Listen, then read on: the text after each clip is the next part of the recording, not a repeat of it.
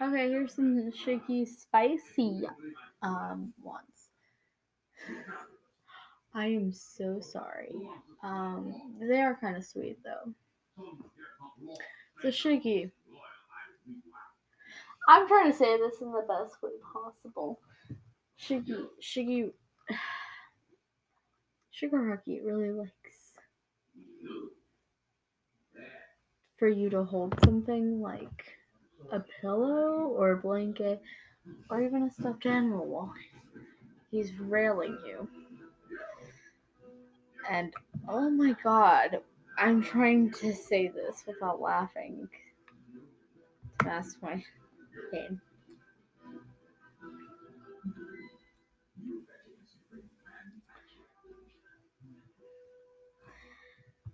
And he likes to, he's not really gentle until you say you've had enough.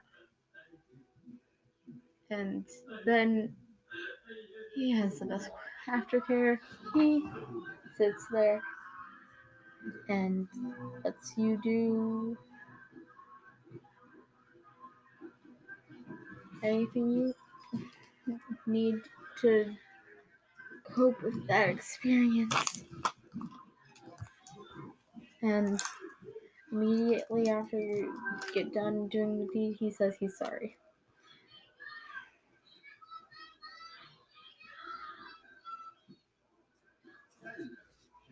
He would just say that he's sorry for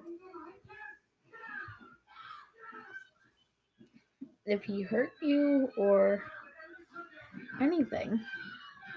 He loves you a lot. Here's some more spiciness. If you're a boy, then he likes to like I'm trying to I'm trying trying to stay in the best way possible. Oh.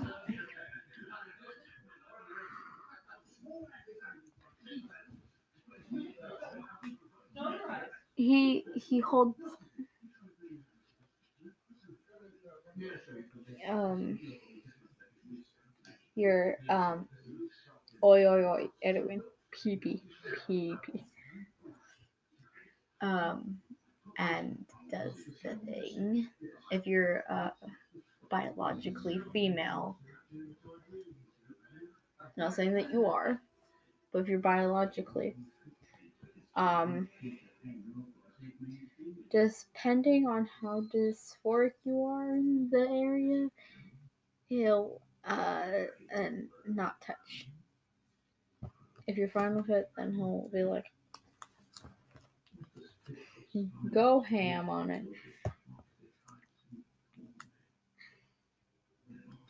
He doesn't.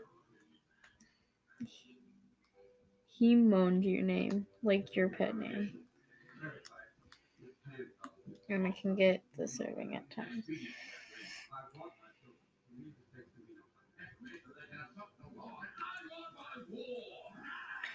It can kind of get.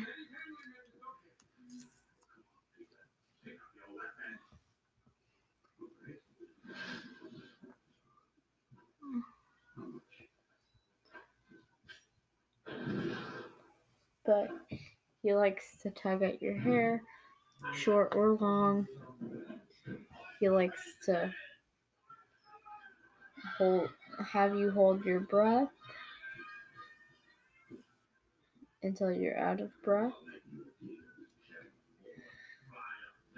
He he likes to